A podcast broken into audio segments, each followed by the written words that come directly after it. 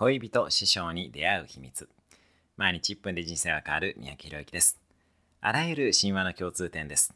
良い恋人良い師匠に出会いたければ祈りではなく冒険をしましょう。つまり行動力が運命を引き寄せます。良いことがない出会いがないなんかつまらない。これらは全て行動力不足が原因です。年齢と冒険の数を比例させていけばずっとワクワクする人生を送れます。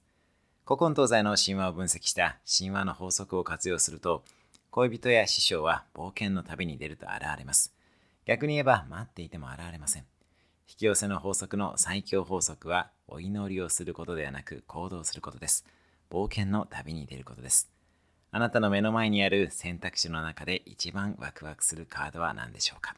そのカードを手に取ってみましょう。それではまた。毎日1分で人生が変わる三宅宏之でした。